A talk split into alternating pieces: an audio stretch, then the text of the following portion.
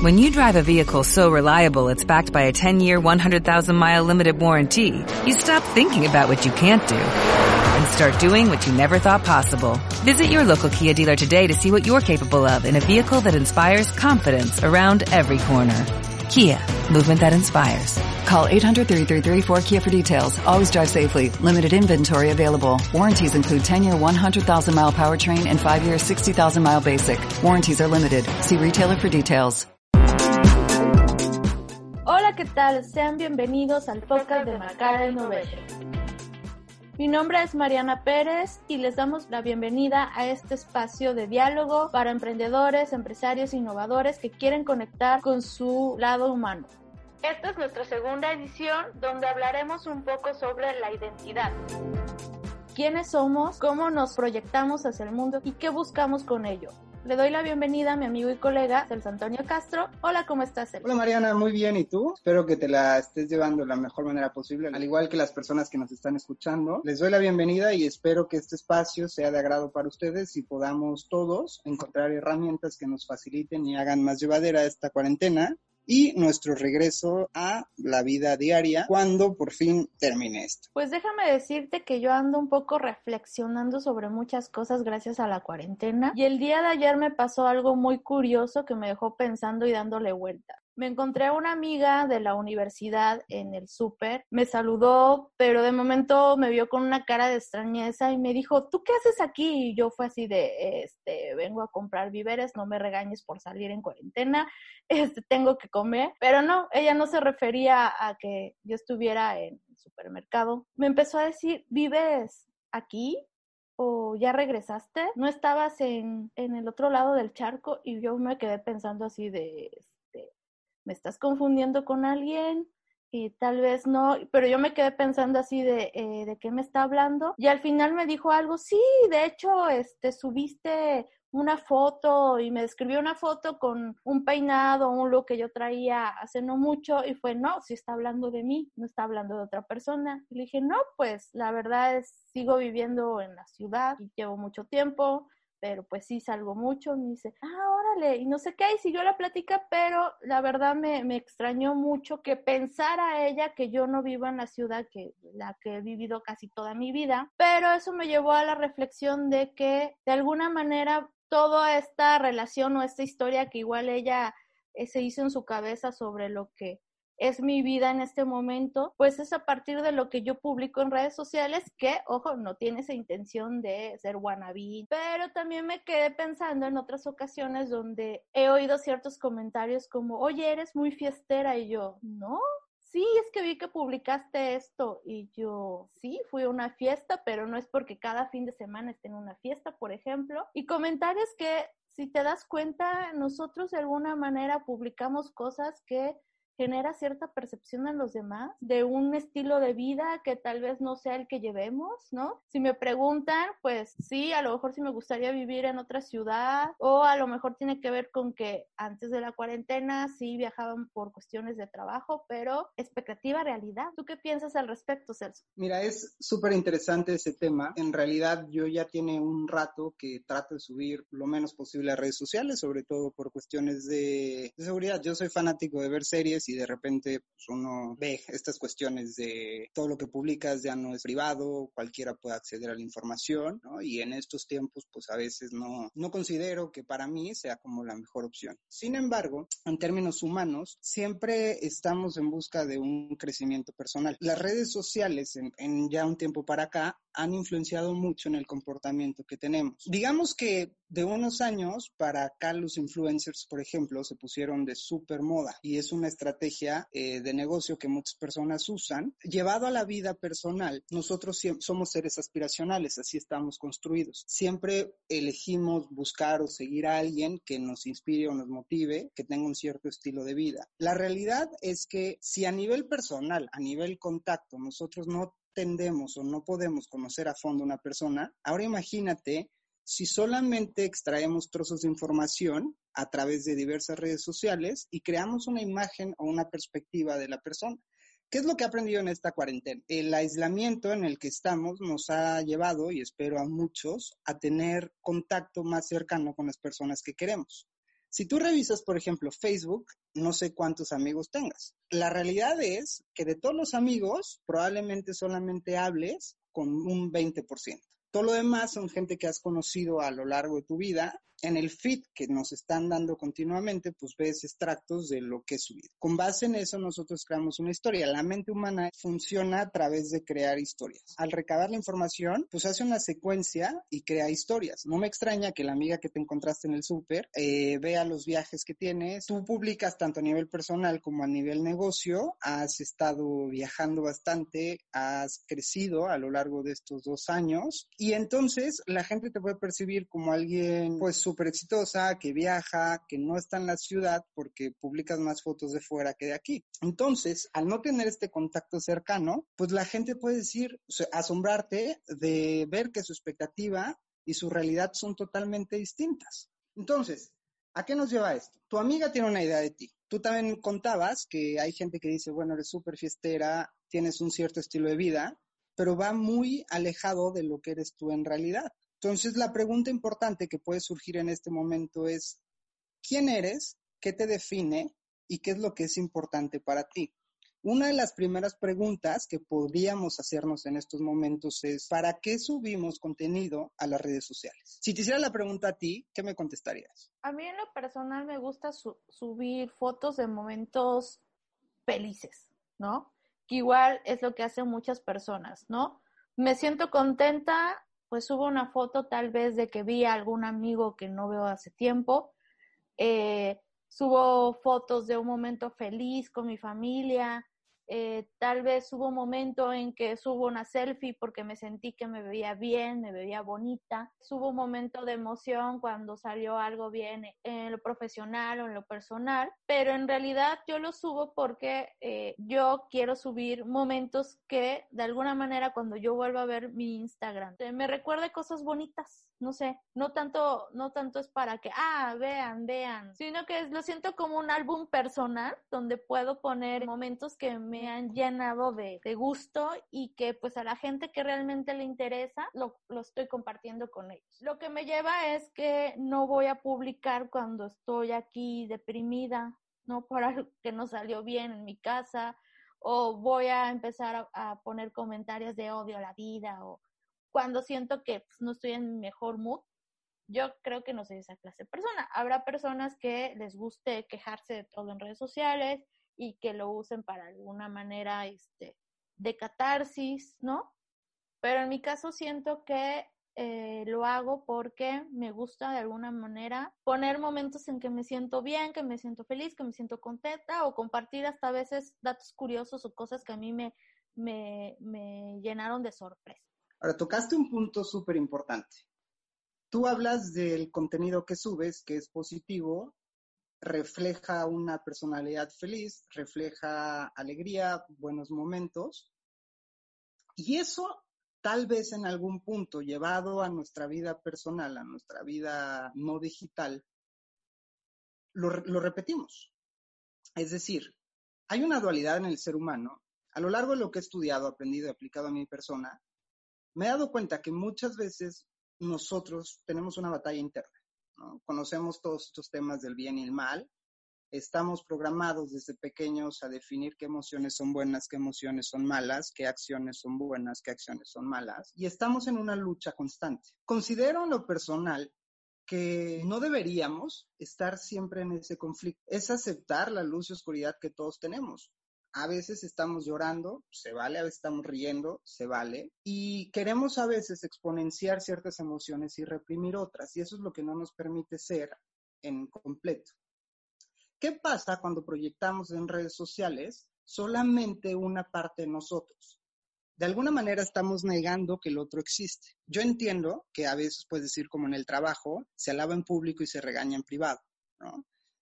Pero el contexto en el que vivimos es que hay mucha gente que sigue redes sociales para diseñar un estilo de vida. Entonces, la información que estamos asimilando todo el tiempo puede llegar a afectarnos de una manera emocional y psicológica. No quiere decir que la gente que suba el contenido lo haga con ese fin, Pero habemos personas que no estamos lo suficientemente estables y entonces imagínate, cuánta, o sea, de la gente que sigues en Instagram, por ejemplo, ¿cuántas no suben selfies en Dubai, en la alberca y demás? Y lo primero que piensas es, wow, me encantaría estar ahí, wow, qué padre, wow, todo el rollo. Pero no estamos viendo todo el contexto y todo lo que hay detrás vemos muchas historias de gente exitosa y mucha gente que trata de replicar el modelo o bien que toma frases de ellos y te dice, friégale, tú puedes, llega, haz algo. Sobre todo lo que hablamos la vez pasada en esta cuarentena de si no sales leyendo un libro, pero, ¿cuántos de ellos no tendrán también momentos depresivos? Claro, no van a salir a hacer un live a decir, estoy deprimida. Mira, yo conozco, te voy a contar un caso súper personal. Hace muchísimo tiempo, tú ya sabes esta historia, yo estuve trabajando con una chava que se llama Orly Waba, que hace un flash mob mundial cada, cada año para promocionar la movilidad.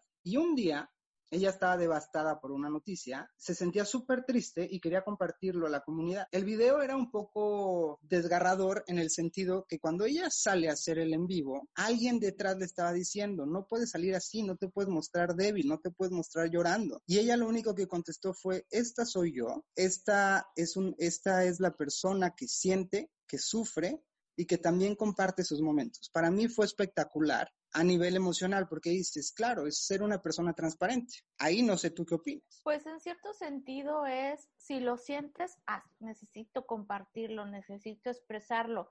Y tal vez el expresarlo de manera pública te ayuda, yo no le veo, la verdad, ningún problema.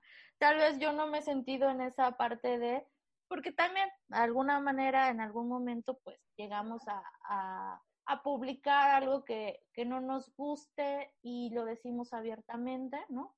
Pero también es como qué reduzas para qué, ¿no? Pero también se me hace válido mostrar. Yo creo que cuando entramos en este conflicto de identidad es cuando de repente te empiezas, una cosa es que publiques como ciertos fragmentos de tu vida, ¿no? Porque parte de, tus, de tu vida es, puede ser momentos felices, igual te reservas los momentos en que no estás contento y lo guardas. A veces sí lo haces público de alguna manera, pero creo que cuando empiezan a haber conflictos y cuando tenemos que tener cuidado es cuando esa vida que estamos proyectando en redes sociales ya empieza a ser una mentira, ya empieza a ser un personaje, ya empieza a ser algo que eh, de alguna manera nos está afectando en nuestro comportamiento diario con las personas con las que convivimos, eh, no sé, en, la, en la casa o en el día a día, de manera presencial. Un ejemplo que te pongo es el clásico que, eh, que no deja el celular, que está pendiente de las redes sociales cuando tiene una persona enfrente para entablar una conversación. He tenido amigos, te lo juro, que al ver esa reacción que no deja el teléfono y que tú quieres interactuar con él y no deja el teléfono y está pendiente de las redes sociales, he tenido que agarrar el celular y escribirle, hey, estoy aquí, o me vas a contestar por el WhatsApp, ¿no? Y es cuando dejó de escribir y se dio cuenta de su obsesión por estar en redes sociales y pues la verdad, pues es cuando decimos, creo que ahí ya hay un problema, cuando ya no puedes interactuar en tu vida diaria presencial y solamente tienes como un personaje ficticio que no es no tiene nada que ver con tu yo real en redes sociales. Hay tres puntos que quiero tocar. El primero va basado en, en algo que decías hace rato. No sé si todos los que nos escuchen tengan el mismo contexto que nosotros, pero pues ya hace un rato no existía toda esta parte de los smartphones, entonces nosotros crecimos con los rollos fotográficos, los famosos Kodak, y bueno, eran un tesoro porque no era barato.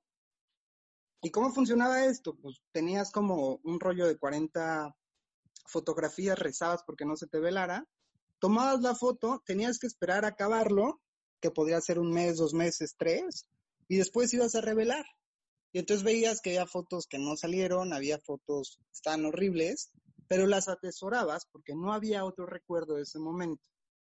¿Cuál es la diferencia ahora? Con el smartphone, ¿cuántas, ¿cuánto tiempo te tardas en tomarte una selfie? O sea, te puedes echar 20 selfies, seleccionas la que quieres y entonces la foto que sea perfecta es la que eliges. Igual la foto con amigos, nunca he visto que alguien diga una foto, pum, la primera. ¿Qué hace la gente? Agarra la foto, la ve, no me gustó, tómame otra, tómanos otra, ¿no?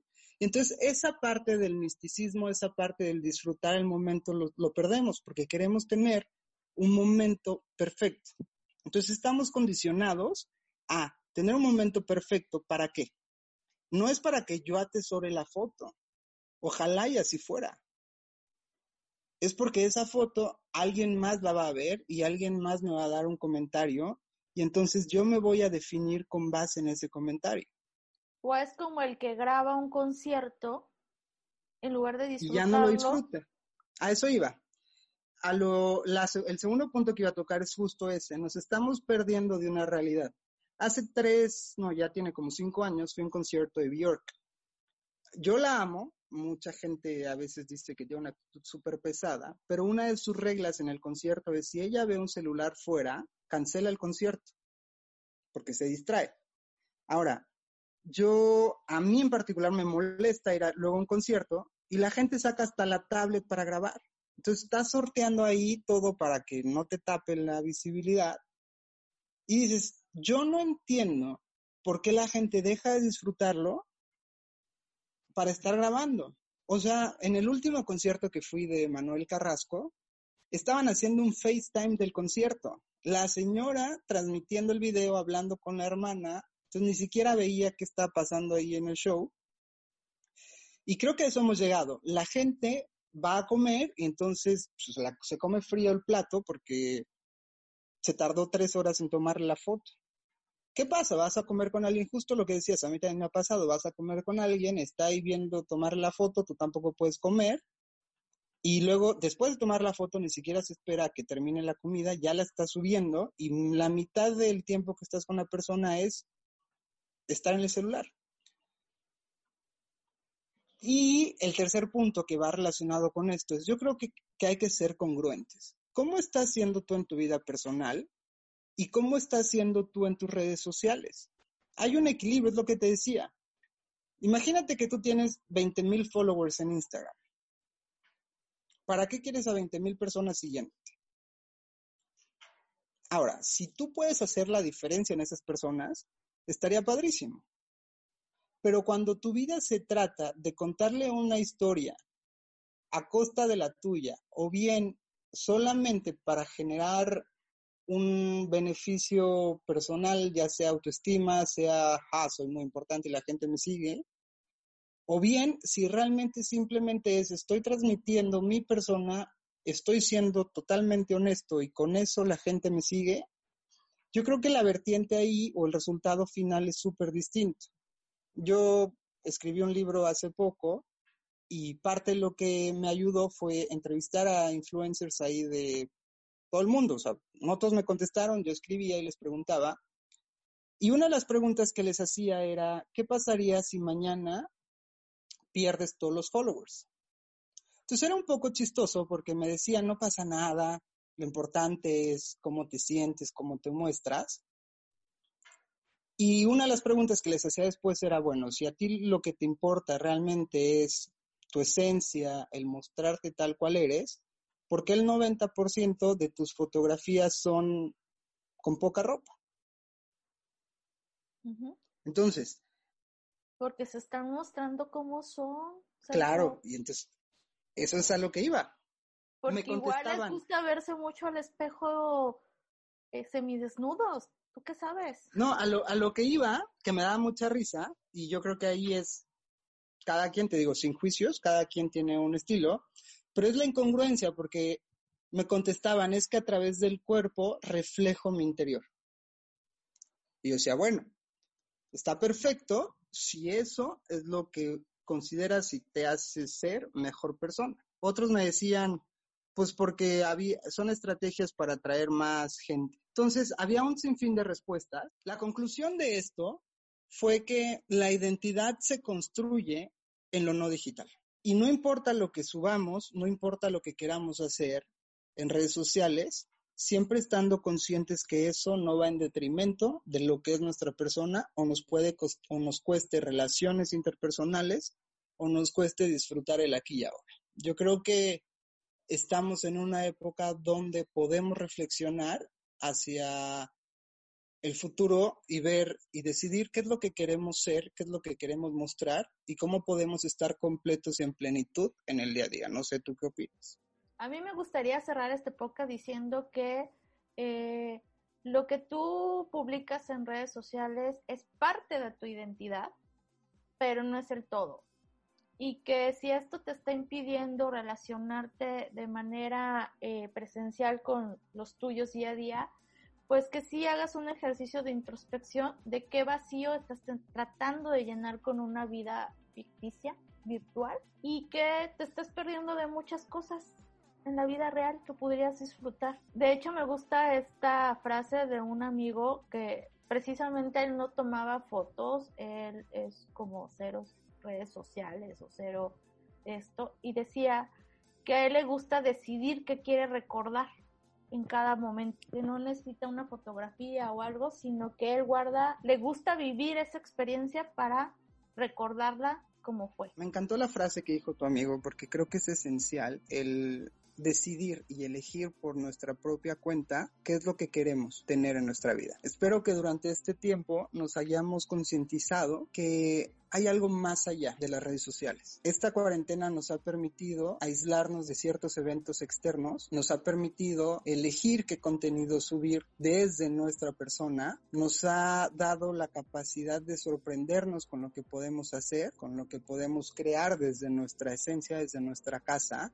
Y si podemos empezar a operar desde ahí, creo que este regreso será diferente. Creo que podemos también darnos el tiempo de compartir nuestra experiencia para sobrellevar este aislamiento y enfocarnos en cada vez ser personas que creen beneficio tanto personal como a la sociedad, llenando de recuerdos hermosos, generando un bienestar para todos. Y como siempre los invitamos a que nos sigan en nuestras redes sociales. Nos pueden encontrar como Macara Innovation en Facebook, Instagram, Twitter y ahora también en YouTube donde pueden escuchar este podcast. Pues muchas gracias. Nos vemos en la siguiente edición de este podcast de Macala Innovation. Hasta luego.